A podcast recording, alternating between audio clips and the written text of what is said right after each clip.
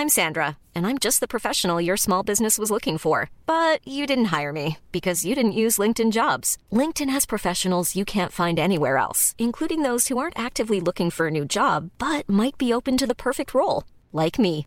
In a given month, over 70% of LinkedIn users don't visit other leading job sites. So if you're not looking on LinkedIn, you'll miss out on great candidates like Sandra. Start hiring professionals like a professional. Post your free job on linkedin.com/people today.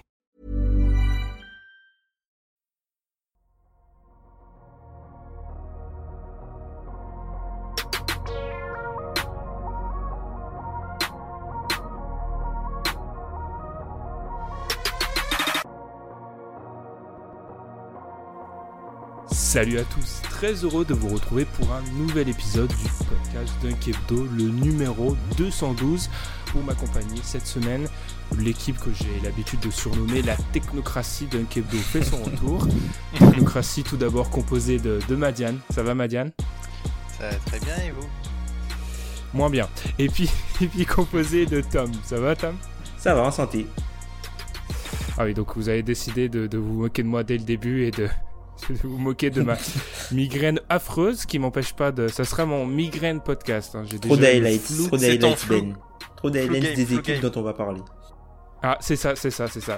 J'a- J'avais écrit une vanne, j'ai plus, enfin, j'ai plus mal à la tête qu'en regardant un Knicks Cleveland en février. Donc c'est pour vous donner une idée du, du- sur le niveau sur lequel on, on se situe, tu vois. Et je tiens à Franchement, ça signaler à, bien. Ah bah c'est c'est génial. Puis je tiens à signaler à Madiane, j'ai déjà eu mon flou podcast. Hein. C'est je... génial, un bonheur.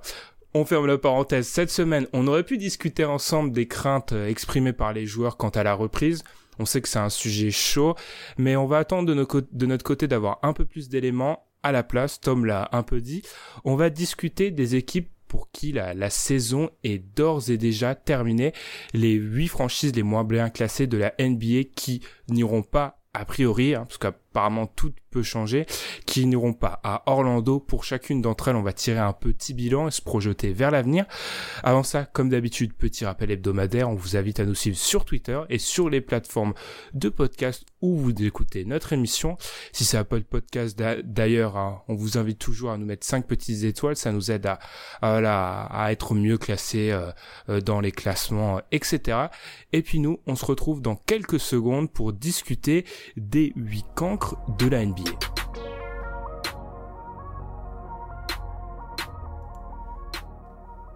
Golden State, Cleveland, Minnesota, Atlanta, Détroit, New York, Chicago et Charlotte.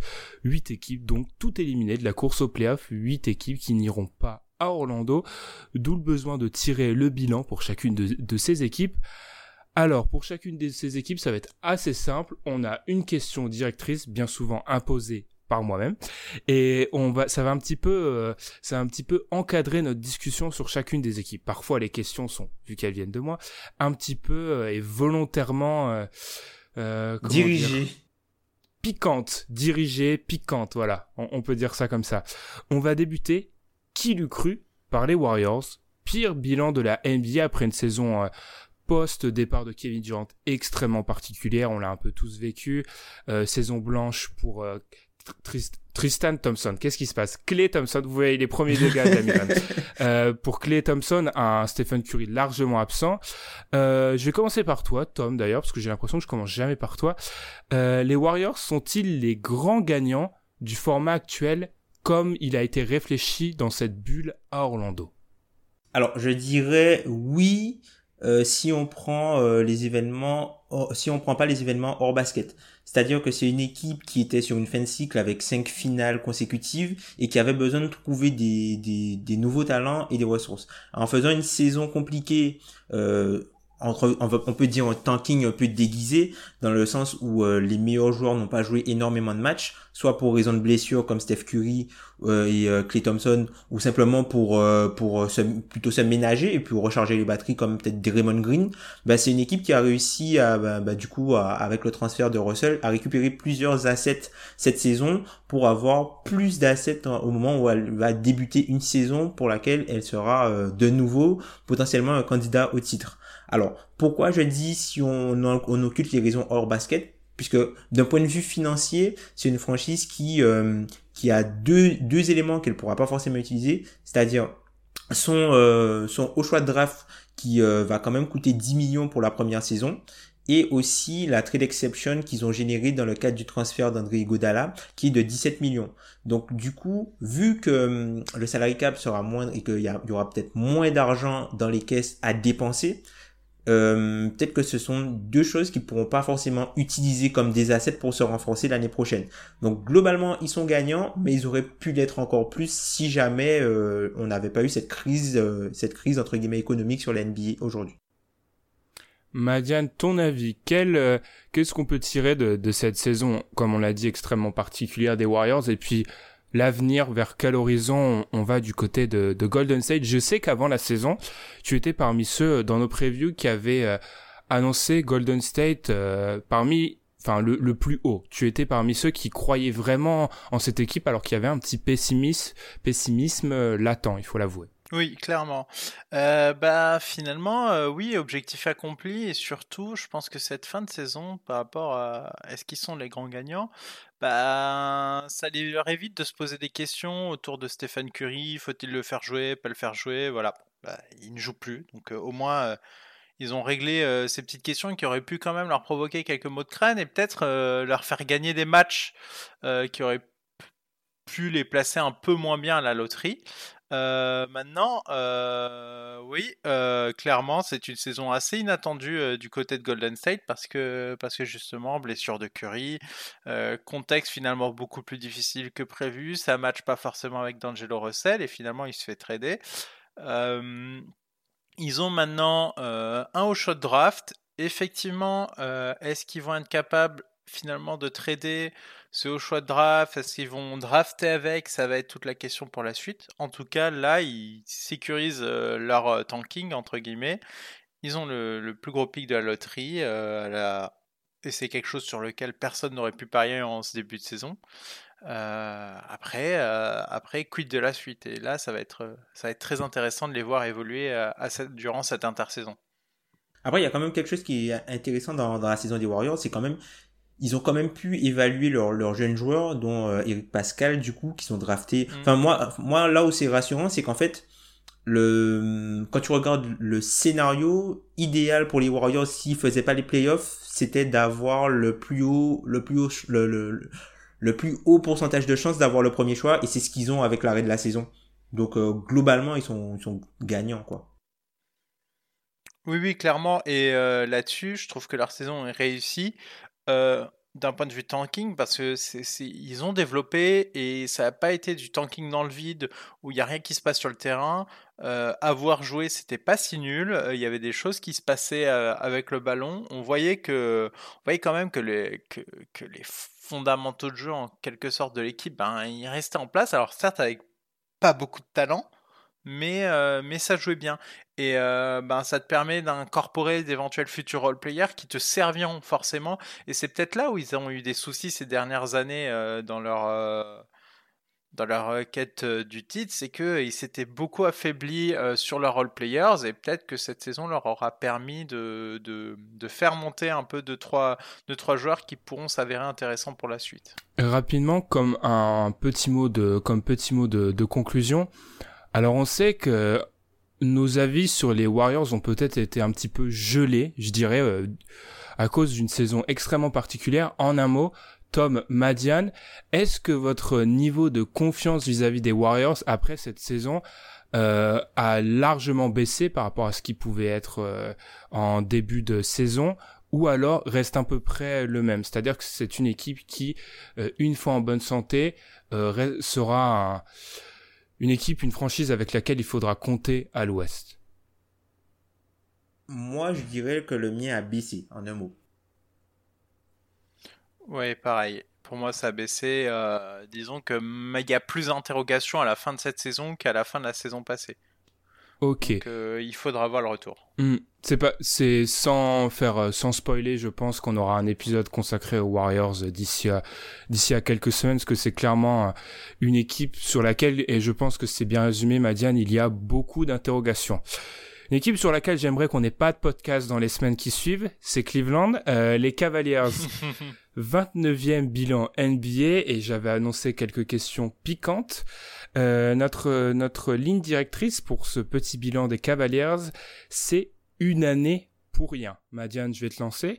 Euh, cet exercice 2019-2020 des, des Cavaliers, est-ce que c'est une année pour rien? Est-ce que deux années après le départ de LeBron, on y voit toujours aussi peu clair dans le plan euh, Cleveland? Alors, sans y voir euh, pas très clair, déjà, ils ont, ils ont quand même renvoyé leur coach. Donc, ils ont, ils ont quand même euh, changé de, de braquet au milieu de la saison. Ils ont, ils ont acquis à la surprise générale un, un, pivot. Euh, c'est un contre un second tour, c'est ça qu'ils ont, qui récupèrent notre ami. ça, Brandon Knight, Brandon Knight, John Henson et un second choix. En tout cas, euh, pour rien, non, ils sont à un autre stade. Après, moi, je pense qu'ils ont des choses à clarifier dans leur roster qui sont pas encore claires. Est-ce que Sexton, c'est un sixième homme ou pas, par exemple? Est-ce qu'ils veulent en faire un sixième homme? C'est une question.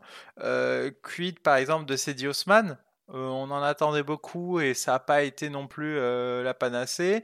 Euh, Darius Garland a quand même du mal à, s'y faire. enfin, je trouve que sa saison est beaucoup plus décevante que ce que j'aurais pu attendre de lui. J'avais un peu plus d'espoir et moi j'ai l'impression qu'il a des soucis avec le, le jeu physique. Je ne sais pas ce que vous en pensez. Et le cercle. Oui, le cercle et lui, ils sont pas, ils sont pas bah, ses finitions en cercle, c'est terrible pour lui, hein. clairement. Et hum, voilà, donc ils ont avancé un peu. Après, euh, après moi je pense que ça, ça manque un peu de, mmh, disons, d'un prospect qui peut te faire dire que tu peux construire autour de lui. Et du coup, bah, ça patauge un peu et on voit pas bien où est-ce qu'ils vont naviguer. Et surtout, j'ai pas l'impression qu'ils vont pouvoir acquérir ce talent cet été. Tom, même analyse, est-ce que du côté Cleveland, la pièce centrale manque toujours et du coup c'est un peu difficile de, lire clair euh, dans le jeu des Cavs bah, je trouve que la, pièce centrale, elle manque. Hein. Bah, de toute façon, on le savait, à partir du moment où, voilà, tes, principaux talents, entre guillemets, c'était euh, Colin Sexton et euh, Darius Garland, tu savais bien que globalement, tu n'avais pas vraiment des, des numéros 1, tout simplement parce que ben, Colin Sexton, c'est un joueur qui génère très peu de jeux autour de lui. Alors moi, je trouve que ce qu'il a montré en fin de saison était assez encourageant. Euh, il commence à comprendre le jeu, il arrive à, à, à développer d'autres automatismes, il s'est développé un petit peu plus sur la passe, même si ses qualités de score. Moi, moi, typiquement, en fait, Colin Sexton, je le vois évoluer un peu comme un joueur à la Jimmy Butler, mais à la main. C'est-à-dire que il sera pas forcément dans le gratin, dans l'élite ou quoi que ce soit, mais c'est un joueur qui joue plus haut. Je pense que c'est un joueur qui jouera plus haut que son niveau de talent, simplement parce qu'il a du caractère. Après, c'est aussi une problématique, et ça on le voit défensivement avec lui, c'est que c'est un joueur de hustle, et qui dit joueur de hustle dit que tu fais du hustle parce que tu n'es pas forcément bien placé. Donc ça, c'est des trucs qu'il faudra qu'il corrige euh, de ce côté-là. Mais globalement, je trouve que cette équipe des Cavs, elle a montré des choses. Il y a eu des choses assez inquiétantes, notamment avec euh, ben, le coach, euh, euh, Kevin Love qui pète euh, un cap sur le terrain, des choses comme ça. Mais après, elle leur a appris plusieurs choses. La première chose, c'est qu'en fait, aujourd'hui, la ligue considère Kevin Love comme une valeur négative, puisqu'ils ont essayé de l'échanger, mais ils n'ont pas trouvé preneur. Que aussi, ils ont réussi à récupérer Andrew, euh, Andrew Drummond. Euh, André. Des Drummond, André Drummond, pardon, contre très peu. Ça veut dire aussi que la ligue ne valorise pas les plus les, les pivots. Qu'est-ce que ça dit du coup de hum, comment il s'appelle de Narinens Qu'est-ce que ça dit de Tristan Thompson et des offres que lui va avoir sur le marché? Et qu'est-ce que ça dit aussi euh, de Zizic qu'ils ont aussi sous contrat? Ensuite, il y a aussi euh, l'éclosion du coup de, de Porter Junior on peut saluer Alan qui euh, qui euh, qui le suivait depuis longtemps. Bon, on voit que Junior, il a montré des choses très intéressantes avec cette équipe des caves et qu'il a montré que lui peut-être pouvait être euh, un joueur qui pouvait faire partie du futur des caves. Et il y a aussi du coup l'acquisition de. Donc il y a eu quand même, ils ont quand même fait un bon travail d'identification. Alors certes, ça n'a pas forcément payé en termes de bilan, mais je trouve qu'en fait la saison elle est pas inutile parce que il y a pas mal de choses qu'ils ont appris qui fonctionnaient pas. Enfin, il y a pas mal de choses qui fonctionnent pas et ils ont vu ce qui fonctionne pas. Alors, je vais faire mon rôle de, de petit Larousse illustré, seul joueur d'effort. on va traduire ça dans un...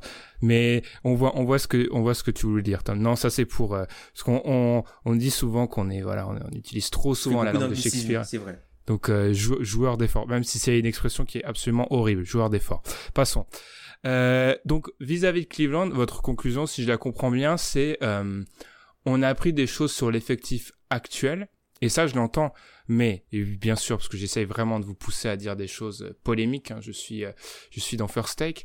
Euh, selon vous, est-ce qu'on n'est quand même pas sur deux saisons depuis le globalement on est ça fait deux saisons que LeBron est parti on a quand on a quand même avancé à pas de loup dans la reconstruction c'est-à-dire que deux saisons après ce départ il y a toujours pas de joueurs comment je dirais euh, t'as parlé de Porter Junior Tom mais est-ce que il, parmi l'effectif actuel, il y a un, un, joueur qui jouera un rôle majeur dans la prochaine, dans la prochaine bonne équipe, équipe? des Cavs qui ira en playoff? Ouais, on, je pense pas qu'on en soit sûr. Et c'est assez pauvre du coup comme bilan. Sachant qu'en plus, il y a toujours les problématiques, tu l'as dit, Kevin Love, euh, Quid de Drummond et tous les, les anciens du, du run, euh, du run euh, précédent. Mais même après, moi, je suis limite plus inquiet pour Garland, en fait. Comme tu l'as dit euh, très bien, euh, Madiane. Moi, j'étais très surpris, en fait, par euh, le fait qu'il n'aille pas au cercle. Comme tu as dit, tu sens que le, au niveau des contacts physiques, c'est pas, il a eu pas mal de mal à s'adapter. Alors peut-être que c'est parce qu'il il avait été blessé aussi la saison d'avant, donc il faut quand même qu'il qu'il retrouve ses jambes entre guillemets. Mais moi, été choqué par le fait que il, il fuit littéralement le contact, quoi. Et limite, c'est le gars qui qui va devenir, enfin pas devenir, mais dans la façon dont il joue, t'as l'impression plutôt que c'est un mec qui va plus devenir comme un gars à la CJ McCollum, où à partir du moment où il y aura peut-être plus de contact, il va développer un flotteur ou un shoot à mi-distance et il ira pas forcément au cercle pour éviter euh, les finitions difficiles. Contrairement à Sexton qui fonce dedans. Oui, mais ça, ça, ça, peut, ça peut être son caractère. Hein. Enfin, en tout cas, euh, ça se voit dans sa façon de jouer, et ça se voit en plus dans, ses, dans sa réussite au tir près du cercle, où normalement c'est là où tu es censé quand même plutôt exceller, et ça n'a pas l'air d'être... Enfin, c'est pas son cas, clairement. Donc oui, on a appris des choses sur Garland, ce qui, rend en fait euh, le débat entre lui et Sexton. Est-ce que tu essayes de faire de Sexton ton titulaire? Est-ce que tu te dis que Sexton c'est plutôt ton sixième homme mais tu gardes Garland en, en meneur euh, qui, qui, débute les matchs? Il y a pas mal de questions. Moi, ce qui me fait peur en fait sur cette équipe, c'est qu'il risque d'être trop fort l'an prochain. Et du coup, c'est ce que je dis, c'est qu'ils n'ont pas l'air d'avoir un talent, un talent sur lequel on dit waouh, c'est lui et je peux construire autour de lui. Et ils vont pas pouvoir l'acquérir prochainement, sauf euh, coup de miracle. En tout cas, euh, moi, l'an prochain, je les vois plus forts que cette année, clairement plus forts, et c'est inquiétant. Du coup, pour eux, parce que c'est une reconstruction, mais finalement, ça va se baser sur euh, du Drummond ou euh, du Kevin Love qui vont et du Sexton qui vont t'apporter un certain niveau quand même à l'Est qui feront que tu seras un poil trop fort par rapport à d'autres équipes. Et du coup, tu n'auras pas l'occasion de récupérer un, très bon talent à la draft. Bon, après, ils ont beaucoup de marge, hein. ils sont derniers à l'Est. Hein. Avec... C'est vrai, vrai qu'à la grande surprise générale, ils sont derniers à l'Est cette année. Avec, on, on derrière a... l'Inix. Hein des équipes en plus qui devant eux, euh, elles pourront peut-être avoir un, pourront franchir un palier encore plus important que Cleveland. Donc euh, c'est aussi, c'est aussi à noter. On, on retourne à l'est, à, à l'ouest pardon, avec une équipe dont on avait déjà parlé dans dans un épisode reconstruction. Donc cette fois-ci, on va quitter la planète reconstruction pour retourner sur la planète Terre avec les Minnesota Timberwolves, donc 28e, 28e bilan NBA. Euh, question directrice, allez, je retourne vers toi, Tom. Est-ce que l'ajout de D'Angelo Russell, c'est assez pour la suite? Est-ce que c'est assez pour que cette équipe s'inscrive enfin parmi euh, les, les bonnes équipes de l'Ouest? On va dire les candidats aux playoffs euh, année après année à l'Ouest Moi, je pense que c'est pas assez pour l'instant. Alors, je pense que l'arrivée de, de D'Angelo Russell à Minnesota va lui faire plus de bien à lui que ça va faire de bien à la franchise et peut-être à Carl Anthony Towns, dans le sens où euh, D'Angelo Russell, là, il sera dans les circonstances, euh, entre guillemets, parfaites pour lui, pour pouvoir accéder, vu le, le, les types de joueurs qui vont jouer à côté de lui. Par contre, est-ce que ça va euh, résulter à hum, plus de victoires forcément pour, pour le groupe? Non, puisque D'Angelo Russell, moi je le considère plus comme un, élévateur de plancher qu'un élévateur de plafond. Et euh, ce qui va se passer, c'est que vu que la marche est beaucoup plus haute à l'ouest, que l'équipe risque de stagner. Donc je pense que son ajout est une bonne chose pour l'équipe vu ce qu'ils avaient avant. Par contre, je trouve que c'est pas suffisant pour faire deux des contenders. Tu vois, par exemple, je je les vois pas meilleurs que Phoenix l'an prochain. Par exemple ça peut, ça peut se comprendre et ça peut même se, justifier.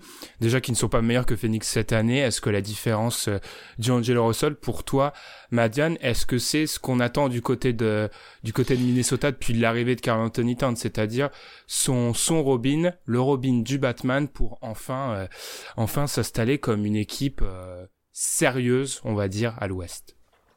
Ah, ça va être compliqué quand même à l'Ouest. C'est ça le, ça le souci. Euh, tu me dis, euh, j'ai Carl Anthony Towns et D'Angelo Russell dans une autre conférence. Je dis oui. Euh, là, ça va être compliqué et surtout, il faut pas oublier qu'ils ont plus Andrew Wiggins. Alors, avec tous les défauts qu'a ce joueur, hein, et je comprends en fait le move de, de s'en séparer. par contre, ça veut quand même dire que face aux monstres, disons de l'Ouest, euh, ça va être aussi plus compliqué pour eux de les jouer. Et c'est pour ça que ça a bien marché, ça cliquait extrêmement bien, parce qu'ils étaient quand même très hauts avec Jimmy Butler, c'est qu'ils avaient de quoi répondre à, à au talent qu'offre la, densité à l'ouest et ils l'ont plus. Donc effectivement, moi je ne suis pas optimiste euh, pour eux. Après, par contre, question morale, et je pense que si tu te pars sur cette base et tu te dis, bah les deux, ils ont l'air quand même de bien s'entendre et, euh, et ça et ça peut, euh, ça peut partir pour longtemps avec les deux. Je pense qu'en fait, ils, repartent du bon pied. C'est-à-dire qu'ils arrêtent de dire euh, Andrew Higgins, euh, c'est le futur. Non, le futur, c'est Carl Anthony Towns et D'Angelo Russell. Pourquoi pas? Mais du coup, je pense qu'il leur faudra encore une année de transition pour vraiment faire quelque chose à partir de là. Je pense que l'an prochain, c'est beaucoup trop tôt. Il, il manque. on a deux pièces et le reste, ça reste en chantier. C'est ça, parce qu'avec Russell, en fait, ils ont fait le choix de s'équilibrer sur un déséquilibre, quoi. C'est-à-dire que tu sais qu'avec Carl Anthony Towns et D'Angelo Russell, t'as limite aucune chance d'être dans le, enfin, dans le... T'as, aucune chance d'être dans le top 20 défensivement, à part si t'as de la chance sur les, les shoots extérieurs des, des adversaires. T'as aucune chance d'être dans le top 20 défensivement. Donc du coup, faut que tu sois, il faut que tu sois, que tu aies une attaque élite quoi, et que tu sois dans le top 5 quoi. Mais est-ce que c'est possible d'être dans le top 5 offensivement quand tu vois les armes offensives qu'il y a dans la ligue aujourd'hui, euh, avec euh, une attaque basée sur Carl Anthony Towns et euh, D'Angelo Russell? Pour Towns oui, pour Russell je suis un petit peu moins sûr. Sachant que c'est une équipe sur laquelle on a déjà consacré un épisode récemment, on vous invite à aller l'écouter. On va passer rapidement. Dernière petite question sur Minnesota. Du coup, de ce que j'ai compris de, vos discours, on n'est pas du côté des playoffs. Euh, on va se situer dans quelle zone, du coup, d'après vous, sur Minnesota? Même si on sait, surtout dans le contexte actuel, faire des pronostics, c'est extrêmement difficile, mais ça va encore se situer entre quoi? Entre... Entre... D'ailleurs, enfin, je dis entre, j'ai je peux même, je pense, inclure 15 dedans. C'est ça qui est assez terrifiant. Entre 15, 15 et 10 Ouais, enfin... Ouais, c'est ça. Ouais, c'est, moi, c'est ce que, c'est là où je les vois, hein, parce que, enfin, quand tu regardes les autres équipes, toutes les autres équipes, limite, t'as un cas où tu peux te dire, ok, cette équipe-là, elle peut faire les playoffs l'an prochain. Minnesota, je sais pas si tu peux te dire, l'an prochain, ils font les playoffs. Quand tu euh, prends les équipes devant, peut-être pas les Spurs, tu vois. Ouais, c'est ça, c'est ça. Peut-être Sacramento, Memphis, euh, Portland, New Orleans, ces équipes-là, en fait, toutes ces équipes-là peuvent avoir, et les Warriors, toutes ces équipes-là peuvent avoir des cas légitimes où tu peux te dire, ok, cette équipe-là peut arracher les playoffs. Minnesota, je j'ai pas le, je vois pas en fait ce schéma-là. J'arrive pas à me dire ça. Euh, à, part les Spurs, ils passent devant qui? Dans les équipes qui leur sont devant, ils passent devant qui à part les Spurs? C'est ça le, hmm. ça le truc. Ou peut-être un OKC euh, où qui bah, régresse, ouais qui régresse et qui balance. Euh, ouais, blessure de Chris Paul, il balance euh, tant qu'il y a de la valeur euh, des joueurs de, l'effectif. Ok, mais à part ces deux cas de figure un peu extrêmes, ça va être difficile de passer devant les autres équipes. Et après, on ne sait pas dans quel état on va retrouver Carl Anthony Towns. Hein. Carl Anthony Towns qui, bon, on sait déjà, on sait, on sait ce qui se passe dans le Minnesota en ce moment. Carl Anthony Towns qui a aussi perdu sa mère suite au coronavirus ben on on sait pas comme dans quel état de dans, quel état d'esprit on va le retrouver l'an prochain.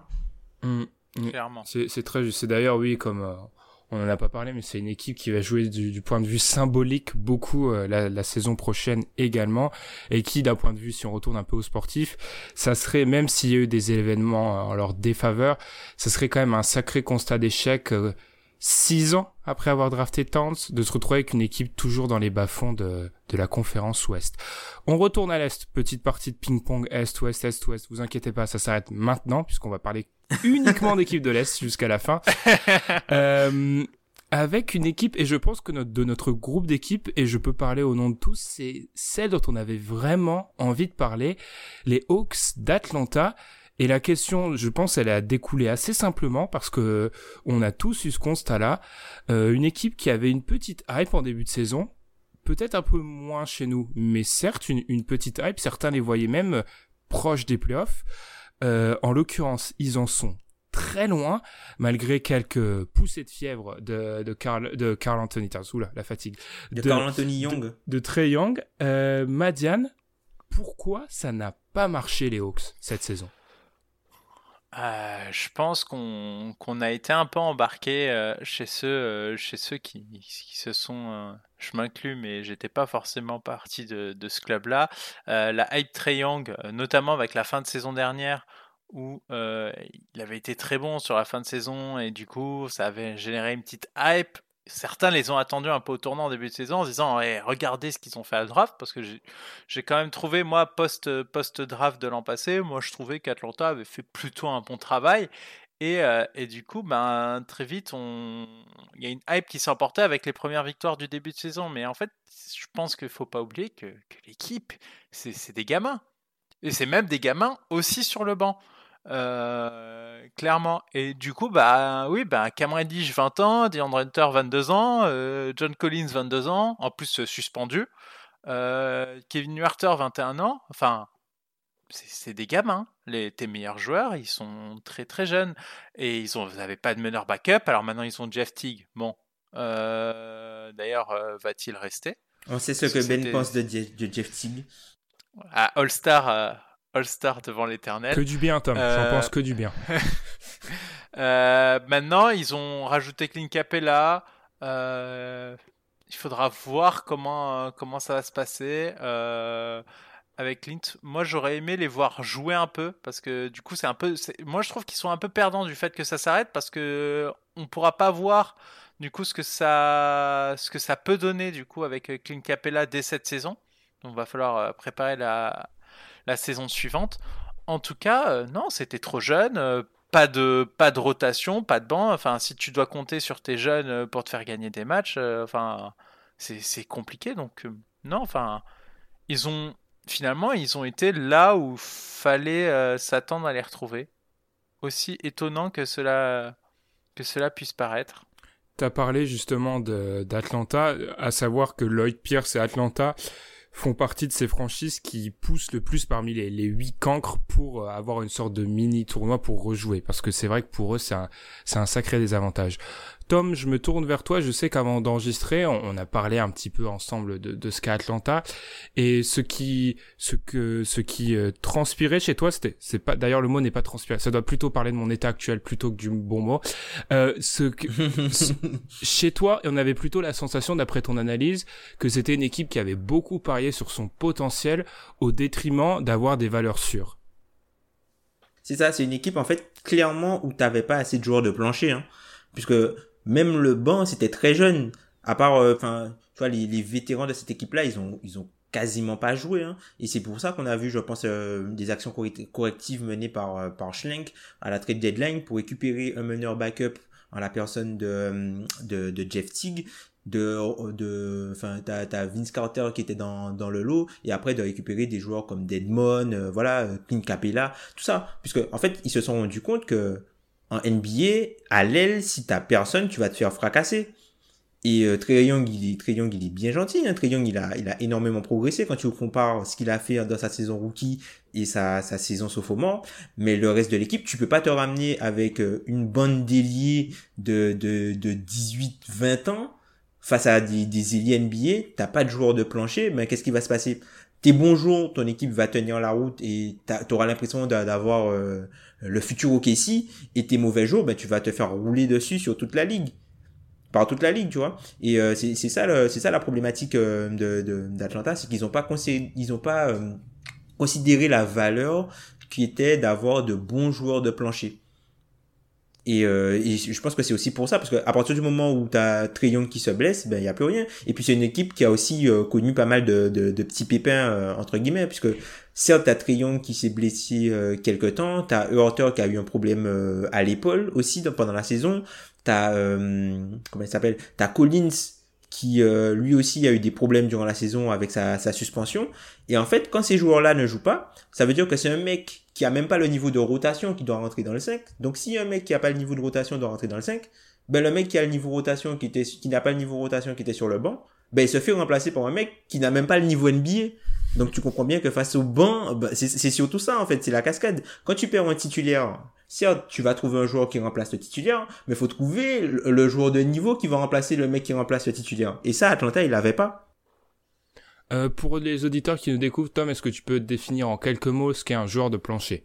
C'est-à-dire, c'est, c'est un joueur, tu sais exactement qui il est et ce qu'il fait. Et tu sais exactement ce qu'il va t'apporter. Alors oui, c'est pas le joueur qui va te permettre de battre euh, le gratin de la ligue, mais c'est un, un joueur qui, qui fait très peu d'erreurs et qui va te permettre d'avoir un niveau respectable quand il est sur le terrain. Hmm. une valeur sûre en soi. C'est un joueur, euh, c'est ça. Une, valeur sûre. Euh, pour... Un gars, voilà, un gars, la Kyle Anderson.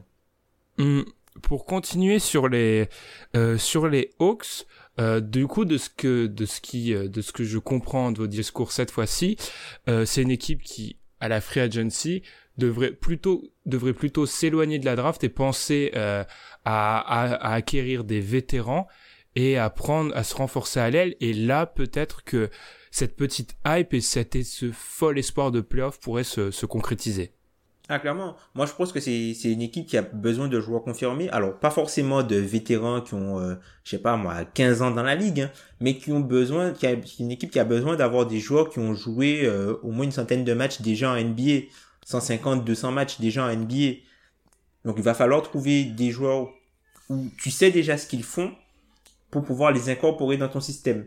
Par exemple, euh, tu vois, un gars comme Joe Harris, moi, ça me choquerait pas qu'il arrive aux Hawks, ah sachant que les Hawks, c'est, c'est une équipe qui a, c'est l'équipe qui a le plus de, de cap space euh, cette saison. Plutôt qu'aller chercher, euh, alors, s'ils peuvent récupérer Brandon Ingram et que les Pelicans ne matchent pas, c'est très bien. Hein. Mais tu vois, trouver des, de bons joueurs de complément qui te permettent de ne pas sombrer. Tu vois, un meneur backup intéressant. Des choses comme ça. Quand Trey Young n'est pas sur le terrain, quelqu'un qui est capable de faire fonctionner. Tu vois, un Fred Van Vliet, des joueurs comme ça. Moi, ce sont des, des bons joueurs comme ça qu'ils ont besoin de trouver, moi, je trouve, à Atlanta. Et laisser grandir leurs jeunes talents. Oui, clairement. Enfin, un environnement avec euh, que des jeunes joueurs très inexpérimentés, en fait, ça ça peut pas te permettre de gagner des matchs. Alors c'est très intéressant et effectivement, mais le talent ne fait pas gagner des matchs. Et, euh, et s'ils ont envie de gagner des matchs, c'est plutôt par là qu'il faut se développer. Après, euh, on aura beaucoup d'indices sur la stratégie du front office des Hawks, qui, franchement n'est pas non plus, ils sont pas à la rue. Hein. Enfin, je trouve qu'ils ont des choses très intéressantes à développer et euh, ils sont pas, en, enfin c'est pas des, enfin ils sont pas dans une situation très triste. C'est plutôt joli à voir jouer. Enfin s'amuse bien à regarder les Hawks. Ok, ils prennent des valises de points, mais globalement, c'est pas. Il y, a des choses intéressantes qui se développent. Donc, ils sont pas dans une situation désespérée. Est-ce qu'ils vont tout de suite aller chercher 2-3 vétérans avec le cap space, comme on dit, pour euh, s'armer un peu plus? Et je pense que euh, au vu de ce qu'il leur manqué cette saison, ils n'ont pas non plus besoin de, de grand chose en fait. Euh, avec des joueurs inexpérimentés, ils peuvent très vite faire une bascule playoff au vu de la configuration euh, à l'est. à l'ouest, ça aurait été autre chose. Donc, il faut, faut voir ce qu'ils vont faire. Ça va nous donner de très bons indices sur eux cet été, selon, selon qui ils recrutent. Carrément, parce que tu vois, on parle souvent du, poste de pivot et euh, de la dévalorisation du poste de pivot et le fait que tu peux trouver des, pivots euh, corrects à un prix moindre. Mais quand tu regardes les pivots qui ont eu le plus de minutes cette saison aux Hawks, le pivot qui a eu le plus de minutes, c'est Damien Jones, ton chouchou Ben. Juste après lui, Alex Len et juste après lui, Bruno Fernando. Est-ce que, c'est, est-ce que ces gars-là, ce sont même des mecs de rotation en NBA aujourd'hui? Je, Tom, j'aime vraiment pas ce que tu fais pour mon petit Damien Jones. Je trouve ça. Two-time NBA il, champion. Il a montré quand même. Il a, il a, oui, oui, c'est sûr. Il, enfin, il a montré des choses intéressantes, mais tu vois, c'est pas, c'est pas un pivot titulaire. Tu vois, c'est pas Christian Wood. C'est même peut-être pas un pivot remplaçant. Ça, ça me, ça me fait très mal de dire ça, mais c'est peut-être pas même un, pivot remplaçant. Euh, par rapport aux Hawks, donc du coup, on voit, euh, on voit bien que quelques petits ajouts. Alors, c'est peut-être une des bonnes nouvelles parce qu'on va voir dans le groupe des équipes. Je pense que euh, parmi les équipes qu'on va aborder, c'est une, c'est une de celles qui ont le moins de choses à faire. Ils ont, ils ont peu de choses à faire pour, pour s'améliorer. Après, moi, ma petite analyse, parce que je, suis j'ai quand même certaines analyses sur ces équipes.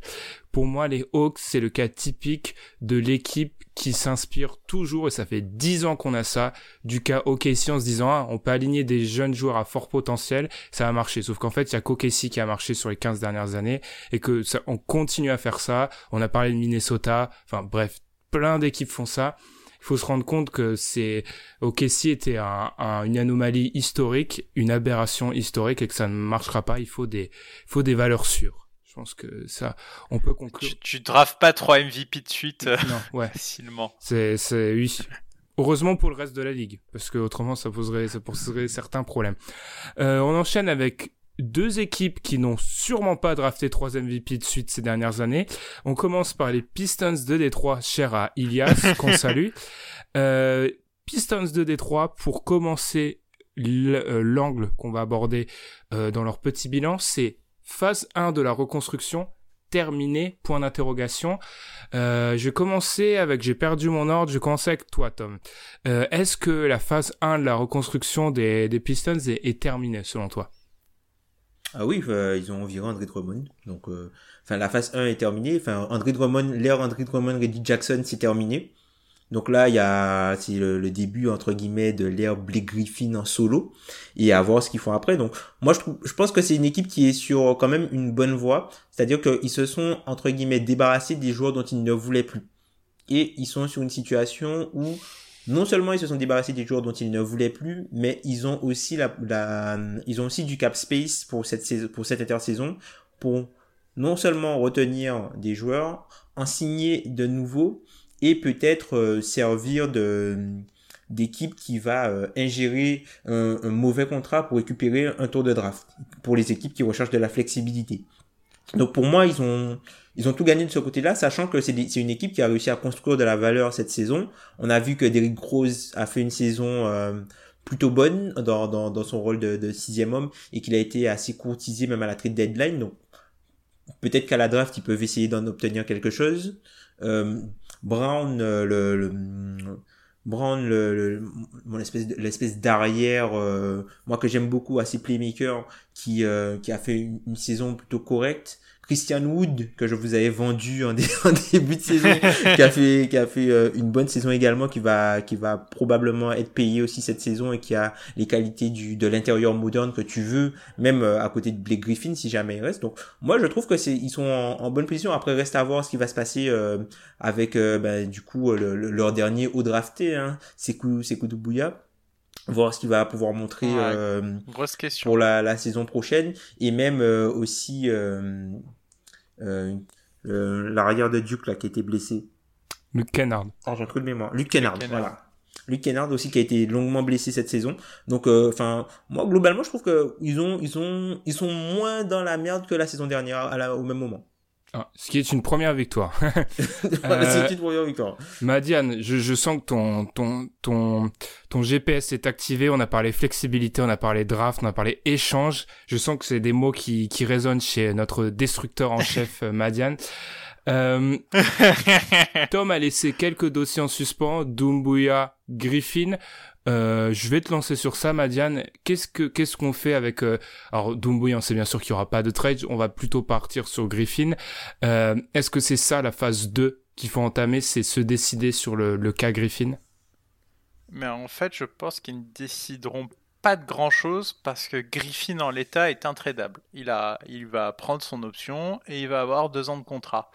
À partir de là, tu as deux ans de Malik Griffin. Ben, c'est pas grave, faut jouer avec. Justement, ça, enfin, on, enfin, on se rappelle après les blessures. Hein. comme d'hab, on ne sait pas, on ne sait pas ce que ça peut donner.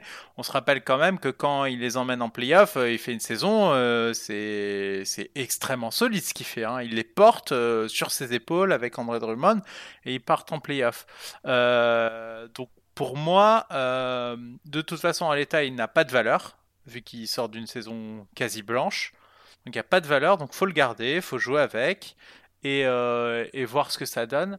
Moi, je trouve qu'ils sont quand même. Enfin, certes, ils sont, ils ont très vite switché de position. C'est-à-dire que euh, l'an dernier, on les voyait plutôt à la lutte avec Orlando pour les playoffs. On a vu très vite qu'ils étaient out et ils ont très vite changé de, de braquet. Euh, je pense qu'ils regretteront encore très longtemps l'offre des Hawks pour Drummond. mais en tout cas, ils ont réussi à changer de braquet et ils sont maintenant partis pour reconstruire. Euh, ils ont eu plutôt une bonne surprise avec Bouya, mais moi je mettrai encore des pincettes. J'ai quand même euh, des doutes sur ce joueur, euh, malgré le fait qu'il soit français et que j'ai envie qu'il soit extrêmement fort.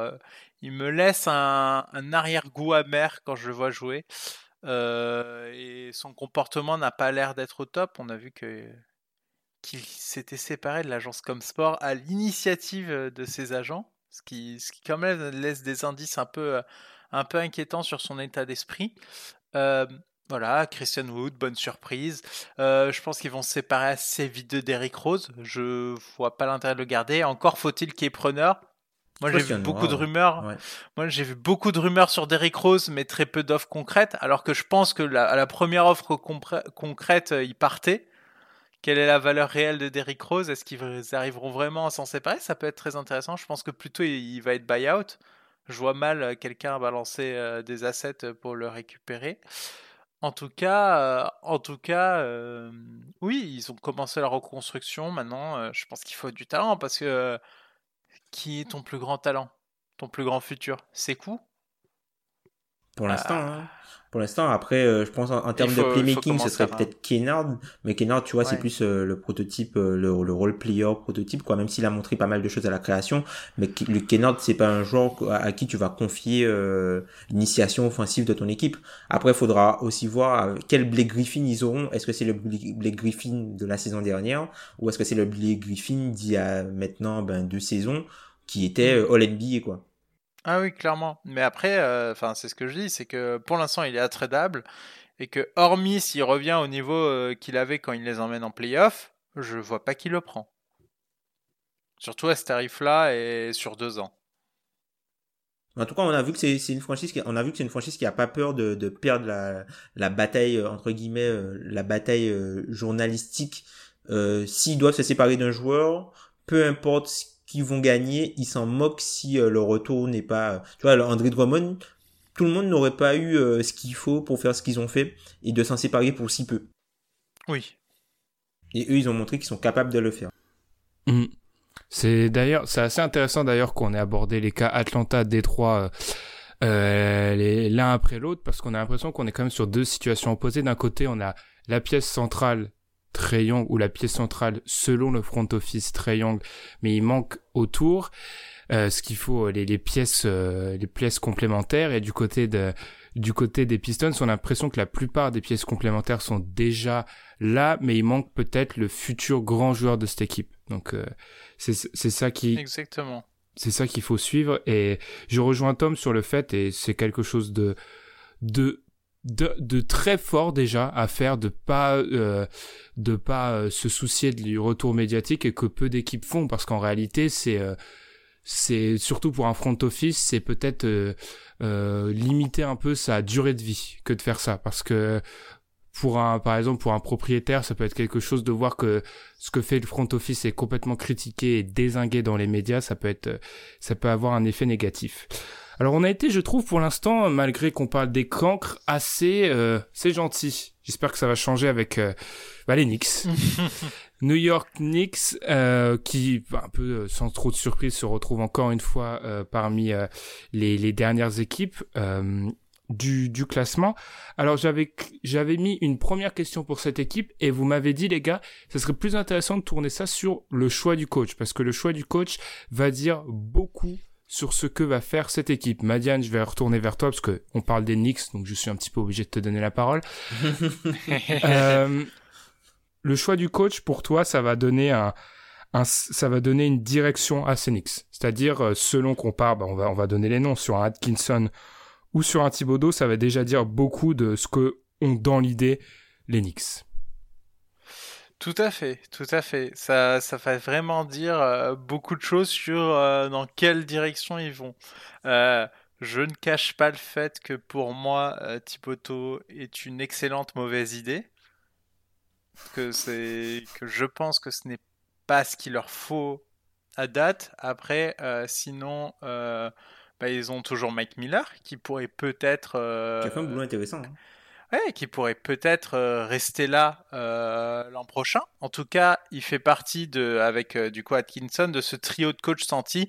Après, les autres non cités, c'est bon, bah, Javon Gundy, on le cite tout le temps, mais il aura jamais le poste. Mark Jackson, Mike Woodson et John Calipari. Bon, euh, il y a pas mal de, mauvaises idées dans le tas. Euh, en tout cas, moi, Atkinson, euh, ce serait peut-être celui qui a ma préférence et je pense que c'est un peu évident parce que il a quand même construit quelque chose d'intéressant avec une certaine mentalité du côté des Nets. Après, comme dit, il s'est fait il est parti des Nets, mais un peu d'un commun accord, parce qu'on, je pense que tout le monde est d'accord pour dire que la nouvelle mentalité de cette équipe n'est pas conforme à, celle de ce coach. Mais je pense qu'il peut apporter des choses extrêmement intéressantes à cette équipe. Euh, maintenant, euh, c'est les Knicks, et comme on dit, euh, comment ne pas faire un truc décevant à l'intersaison En fait, je pense qu'ils sont pas de très bons choix à cette intersaison. Qu'est-ce que tu fais de Randall Enfin il y a plein plein de questions. T'as toujours pas un gars capable de porter la balle dans cette équipe. Euh, moi, je pense que c'est la priorité numéro un. Avoir un gars capable de porter la balle pendant 30-35 euh, minutes dans cette équipe, ce serait déjà, euh, serait déjà une énorme avancée. Parce qu'actuellement. Alfred Payton, non? Ouais, ouais.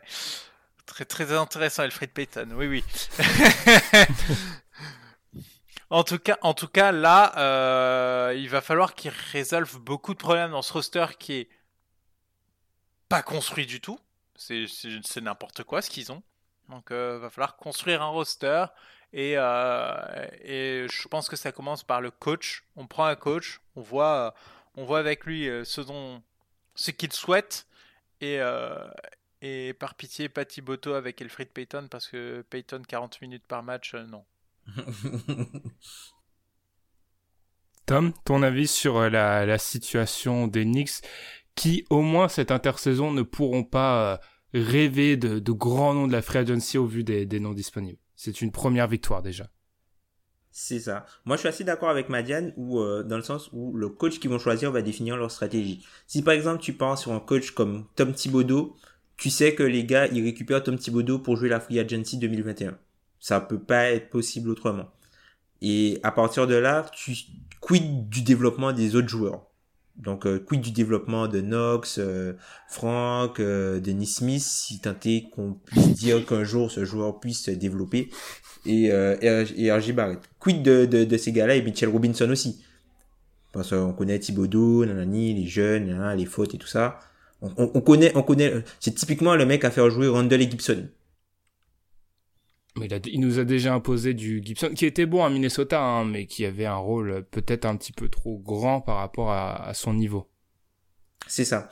Donc du coup, et après si tu pars sur euh, quelqu'un comme voilà Miller ou Atkinson, là tu peux te dire ok, on va plus euh, entre guillemets prioriser les jeunes et euh, peut-être pas aller sur une reconstruction très rapide via la free agency, mais essayer de développer les talents qu'on a déjà, si tant est qu'ils sont encore développables, et de voir comment quels sont, quels sont les joueurs qui peuvent faire partir de la future bonne équipe des, des, des Knicks, quoi.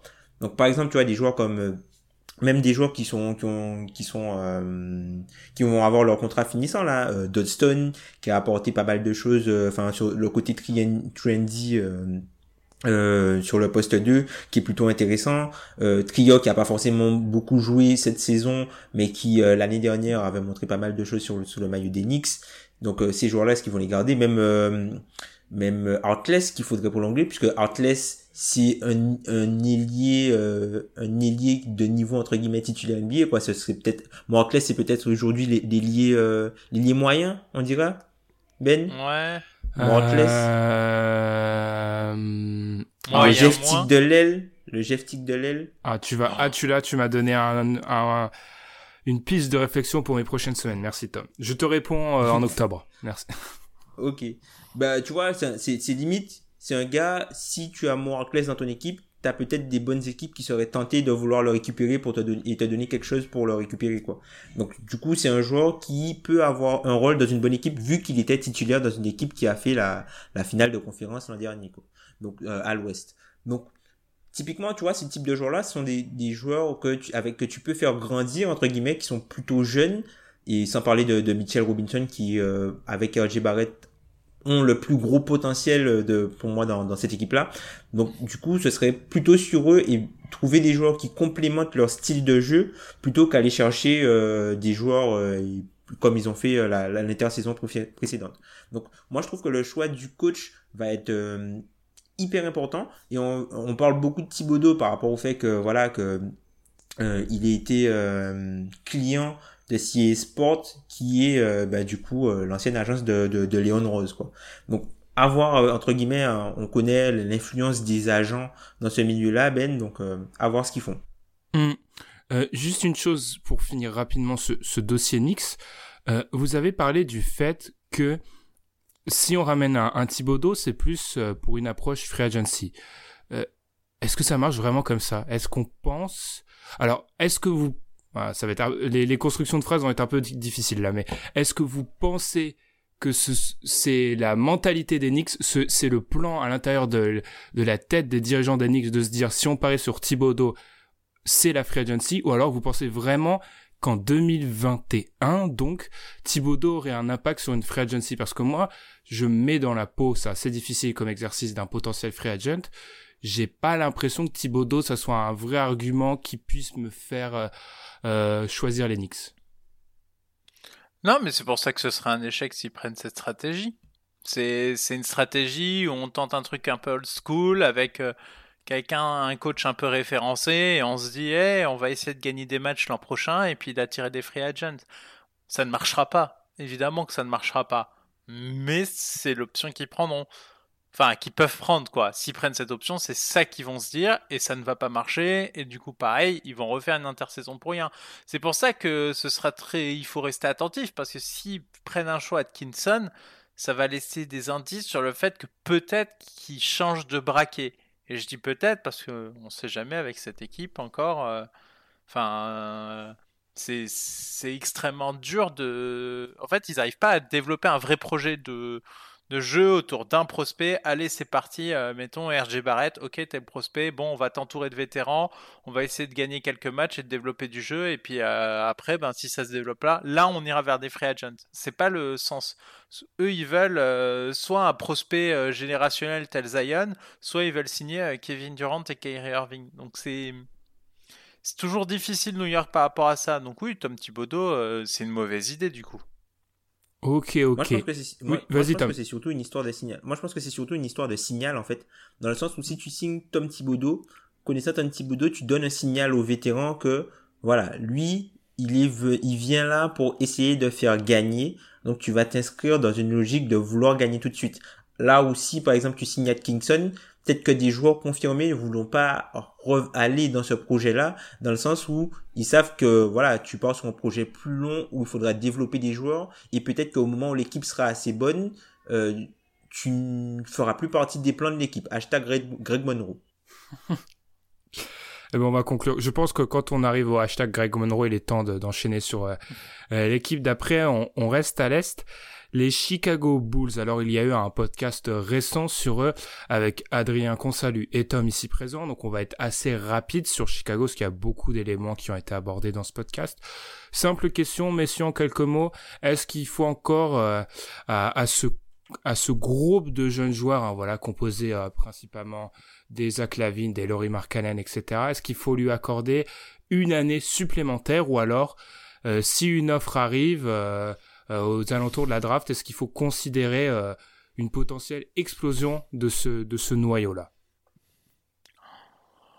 Ah, moi, je leur laisserais bien une année de plus. Vraiment.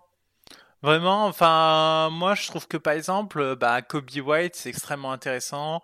Euh, ils ont, ils ont des choses, ils sont pas, ils sont pas il n'y a pas d'urgence en fait à tout casser. Euh, Mark Cannon a été euh, sur une saison un poil plus décevante que, que celle à laquelle on aurait pu s'attendre, mais d'un autre côté, tu as, un Zach Lavine qui bah, montre quand même de très belles choses dans cette équipe. Euh, moi, je trouve qu'il faut que tu laisses un an, parce que si tu as un Wendell Carter, un Kobe White, que ça commence un peu à cliquer avec, avec Mark Cannon et Lavine, ça peut être extrêmement intéressant. Après, ben ça a été un peu difficile cette année pour Satoransky. Euh, moi, j'aurais attendu un peu plus de choses d'autoporteur euh, top 15 shooter. Euh, après, il n'a pas énormément joué. donc voilà, moi je pense qu'il faut leur laisser du temps. T'es pas pressé. Je pense pas qu'il faut se presser. Moi, je trouve que justement, est-ce que, est-ce que si tu perds patience maintenant, tu passes à côté du retour en playoff? Moi, je pense qu'ils peuvent vraiment, qu'ils peuvent vraiment y arriver et il leur faut pas grand chose.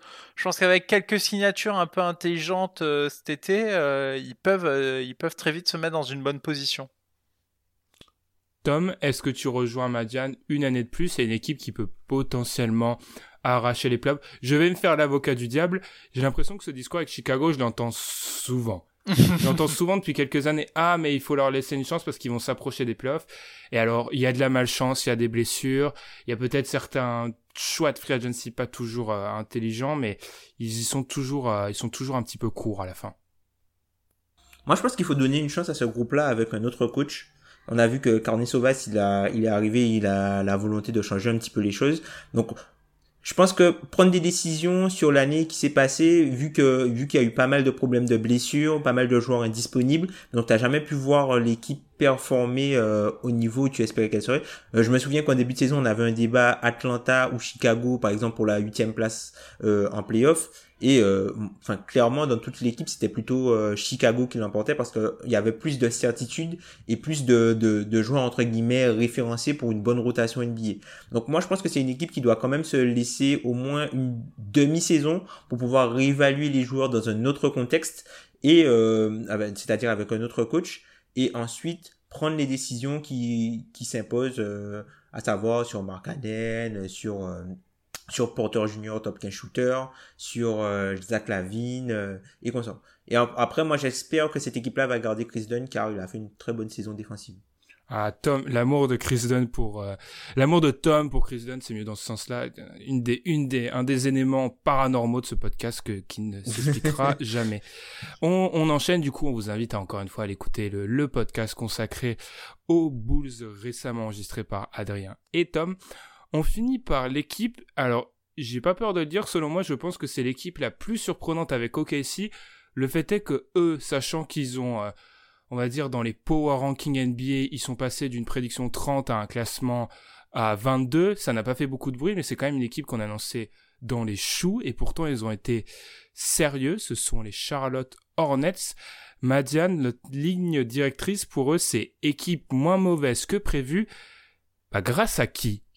On peut euh, qui peut-on sortir de ce de ce euh, de ce collectif pour dire ok c'est grâce à ces joueurs là qu'on a été compétitif? Ah bah clairement bah on a Devonte Graham, on a Miles Bridges, on, a eu quand même euh, des bonnes surprises dans le dans l'effectif et clairement et clairement ils ont été plus excitants à jouer. Terry Rozier, moi je l'avais pique au MIP en début de saison. Bon, il le, il le fera pas, clairement pas, mais bah, il a apporté ce qu'on espérait qu'il apporte. C'est pas, c'est pas un excellent joueur, mais ça tient tout à fait la route. C'est peut-être un peu surpayé, on peut, on peut débattre là-dessus, mais, mais ça tient extrêmement bien la route. Et voilà, donc euh, ils sont, ils ont une équipe un peu cohérente avec du shoot, ça jouait bien. Euh, et clairement, moi j'ai l'impression que, euh, que le groupe vit bien. Euh, c'était vraiment une équipe agréable à avoir joué. Donc clairement, euh, chacun a apporté ce qu'il devait apporter. Il n'y a personne qui a été, euh, disons, brillant. ils sont pas sont clairement pas de All-Star. Ils sont pas de, de joueurs flashy ou, ou, de, ou de vrais, disons, première option indiscutable. Mais ça a bien joué et il y a quand même des choses intéressantes qui se sont développées autour de cette équipe. Ce qui est très intéressant, c'est que après la saison prochaine, euh, bah là, ils vont avoir du cap et beaucoup de décisions à prendre parce que Euh, Batum part, enfin il va prendre son option à 27 millions. euh, Biombo part cette saison. Euh, on va avoir, on va avoir de l'espace. Que disait l'air part à la fin de la saison prochaine, pareil, c'est 15 millions. Euh, après, il y aura peut-être les resignatures de Malik Monk. Faudra voir ce qu'ils vont faire à la fin de cette saison avec Hernan Gomez.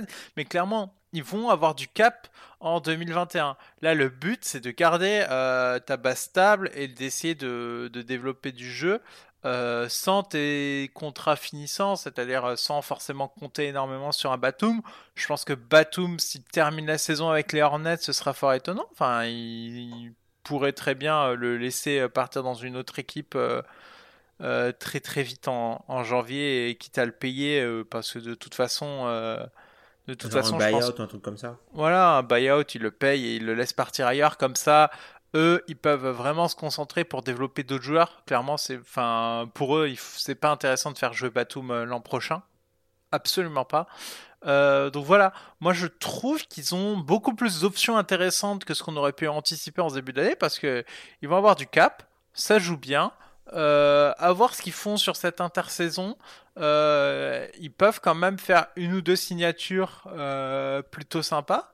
Euh, donc non, non, c'est clairement beaucoup plus positif que prévu et clairement on s'attendait pas à un, à un, tel niveau de jeu du côté des Hornets.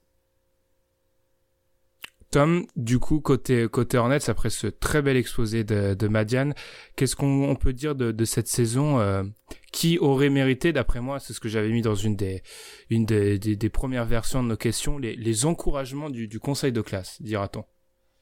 Alors, moi, je dirais, euh, on en parle très peu, mais James Borrego, qui a fait un, ouais. un boulot vraiment intéressant euh, cette saison. Enfin, tu vois Terry Rosier qui passe d'une, qui, qui devient un peu euh, un autre joueur. Hein. Là où à Boston il avait énormément de responsabilités euh, sur tout ce qui était playmaking, là il avait un rôle essentiellement de, de finisseur d'action donc moins de moins de, de, de chances pour lui de faire des erreurs quoi. Puisque la, gonfle était plutôt bien gérée par euh, par Graham. Donc moi je trouve que enfin Borrego il a il a montré pas mal de choses intéressantes cette saison avec euh, avec cette équipe là et c'est c'est très encourageant c'est très encourageant de savoir que ils ont au ils ont au moins un bon coach déjà. Enfin du moins ils ont pas un, un coach qui euh, qui sous-performe le talent qu'il a dans son effectif. Donc ça c'est déjà c'est déjà une bonne chose autre, autre personne, je dirais euh, ben Graham, comme tu l'as cité, mais aussi le rookie PJ Washington, oui. qui a montré euh, pas mal de choses, notamment dans, dans, dans un rôle peut-être de, de stretch fort, entre guillemets, de, de, de délier fort qui s'écarte,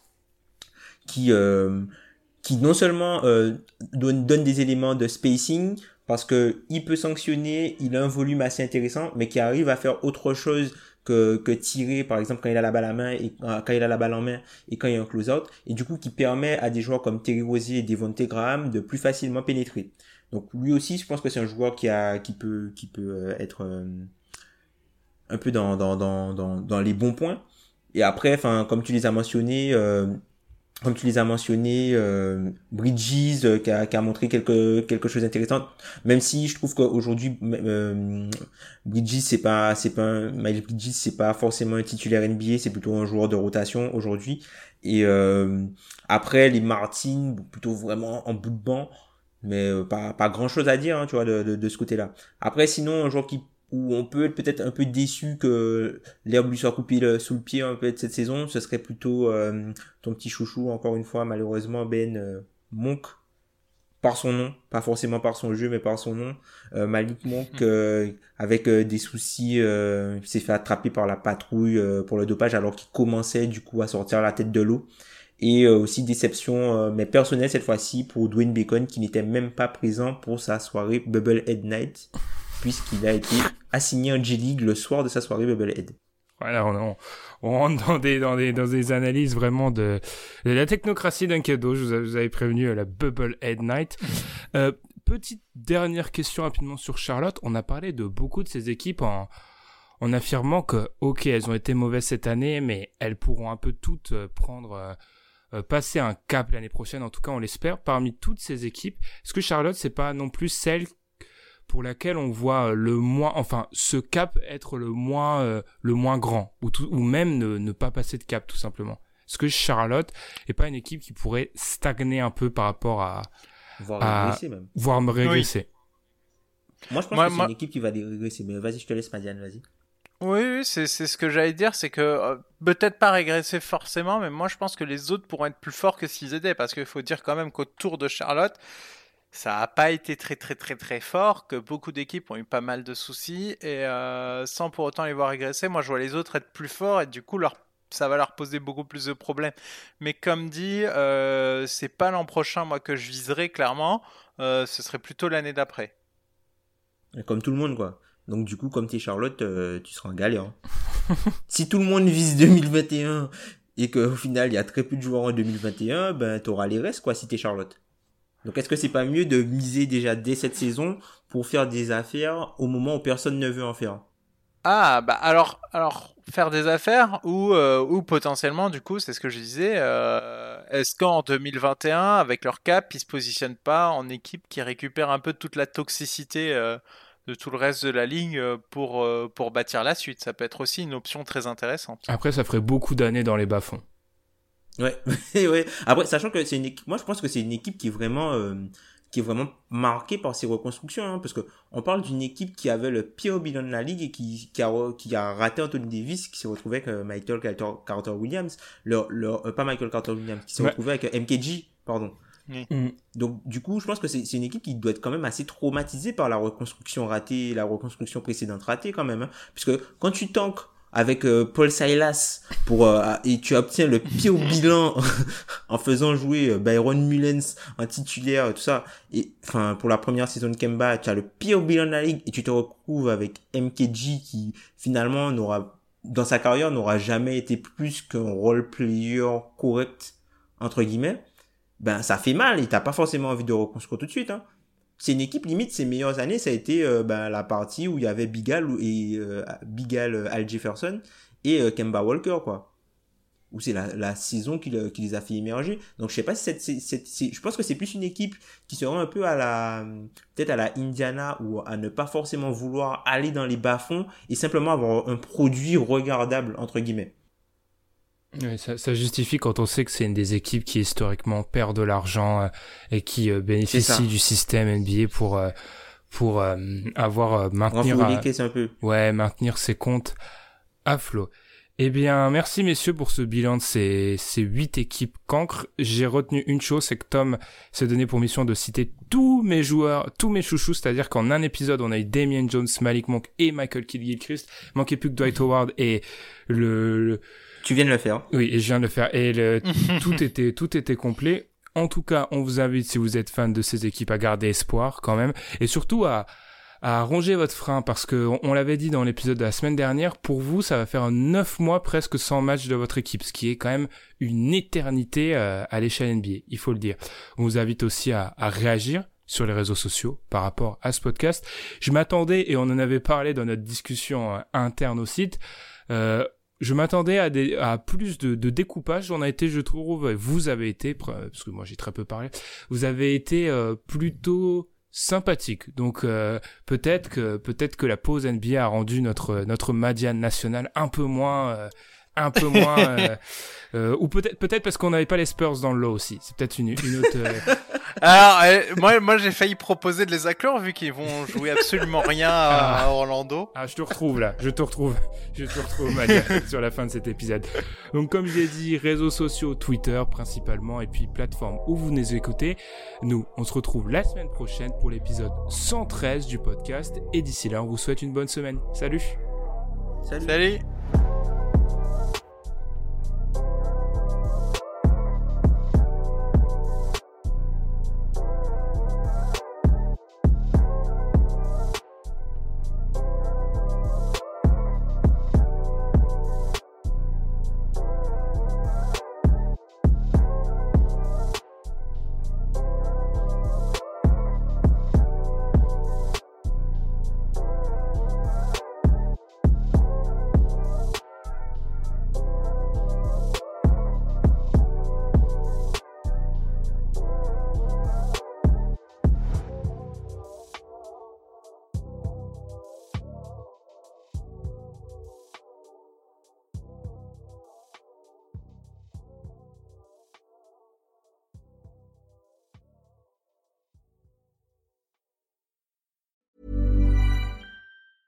Normally, being a little extra can be a bit much, but when it comes to healthcare, it pays to be extra. And United Healthcare makes it easy with Health Protector Guard fixed indemnity insurance plans. Underwritten by Golden Rule Insurance Company, they supplement your primary plan, helping you manage out of pocket costs without the usual requirements and restrictions like deductibles and enrollment periods. So when it comes to covering your medical bills, you can feel good about being a little extra. Visit uh1.com to find the Health Protector Guard plan for you.